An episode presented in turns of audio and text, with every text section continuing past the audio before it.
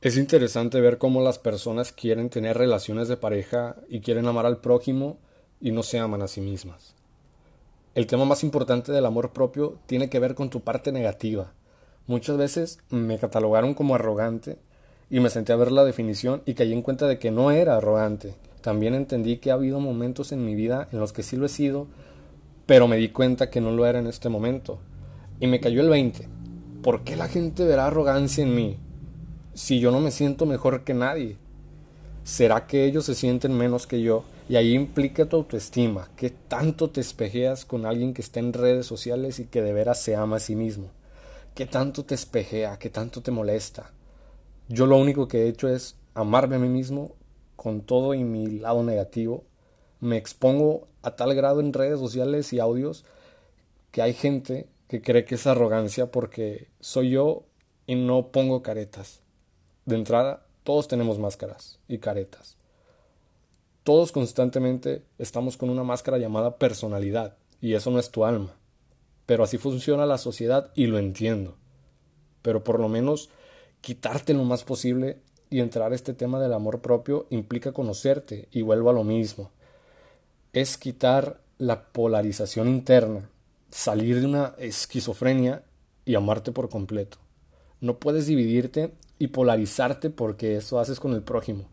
No puedes pretender amar a alguien desde tu polarización porque lo que sucede es que si tú estás polarizado y esquizofrénico además, si tú no amas por completo quién eres, si no aceptas tu sombra, vas a mirar la sombra del de enfrente y tampoco la vas a aceptar. Y vas a vivir con ganas de cambiarlo. Y vas a vivir odiando algo del de enfrente. Esto, voy a ser muy franco, en general, escucho a mujeres hablando de cómo los hombres no son lo que ellas quieren. General, no estoy diciendo que sea 100%. Y en general, también escucho a hombres hablando estupideces entre hombres. Tendemos a ser así los hombres. No estamos queriendo cambiar a la mujer. Y la mujer tiende a querer cambiar al hombre. Esto en relaciones heterosexuales, obviamente. Pero es una tendencia. No siempre es así pero eso es lo que veo. Mucha mujer queriendo cambiar al hombre y tiene que ver con lo que nos educaron, lo que vivimos, lo que vimos, Disney, el cuento de las princesas, eh, acabar casada, ser feliz y que tengas a tu hombre aquí y te acaricie en las noches y te ame. Nunca va a ser como tú quieres. Nadie es perfecto. Y si tú no aceptas lo malo tuyo, que eso le pasa a muchas mujeres, no aceptan que tienen adentro una persona rebelde, una floja adentro, de que tiene sombra. Y si tú no aceptas que tiene sombra, ¿cómo vas a aceptar la sombra del de enfrente? Tú quieres perfección, tú te casaste por perfección, tu boda fue perfecta, tu vestido fue perfecto, tu pastel fue perfecto, ¿cómo chingados vas a tener un güey que luego no es perfecto? Compórtate a la altura, cabrón tiende a ser así. Y el hombre tiende a no querer cambiar a la mujer, pero ahí hay una cierta renuncia. El hombre lo que hace es, no te quiero cambiar, así estás bien, mi amor, pero yo me volteo y me voy con otra por las noches.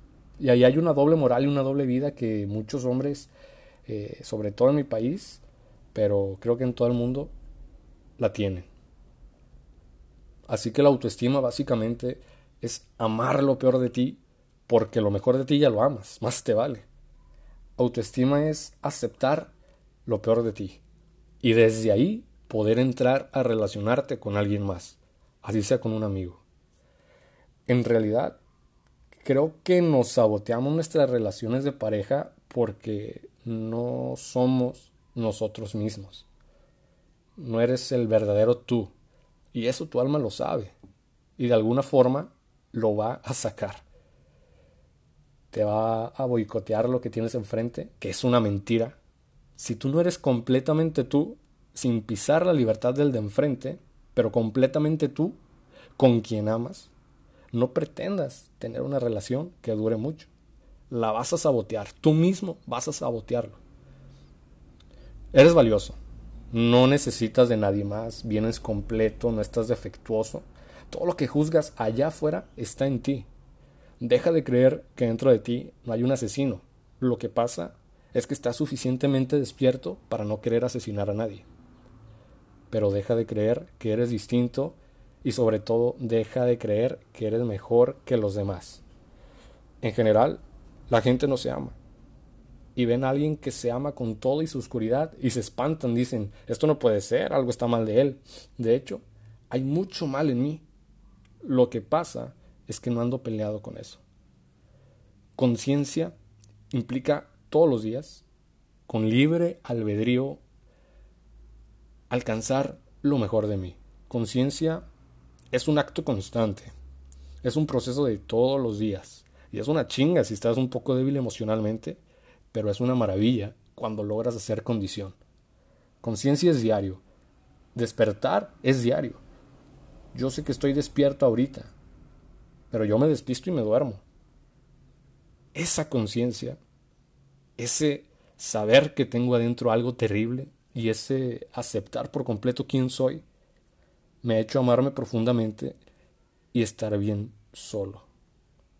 Y yo ya no entro a una relación de pareja o amorosa queriendo completar algo. Yo no me meto en relaciones porque quiero algo. Antes sí, y me pasaba mucho. Y hay una base de datos, un estudio, donde dice que aproximadamente el 95% de las veces pasa eso con la gente dicen, yo quiero una relación de pareja porque quiero esto, porque quiero que me acompañe, porque quiero tener una pareja increíble, porque quiero ser amado, quiero hijos, quiero, siempre es quiero. Cuando completas tu ser contigo mismo, cuando te amas por completo, cuando quitas esa esquizofrenia y llega tu ser y te haces uno con él, no hay nada que llenar. No hay media naranja, no vienes partido. No hay un alma gemela, no es así. Hay muchas almas gemelas y parecidas. Hay mucha gente que podría ser tu pareja, mucha gente que te podría amar y que tú también podrías amar.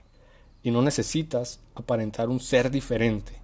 En el momento en el que decides ser lo más posible, tú vas a alejar a mucha gente y se va a acercar exactamente los que se tenían que acercar.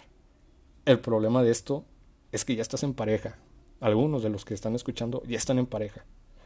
Si estás en pareja, no has aceptado tu sombra por completo, vives polarizado y juzgas lo negativo del de enfrente, en el momento de que hagas este trabajo de autoestima y te ames por completo sin afectar al de enfrente, mi libertad termina donde empieza la tuya.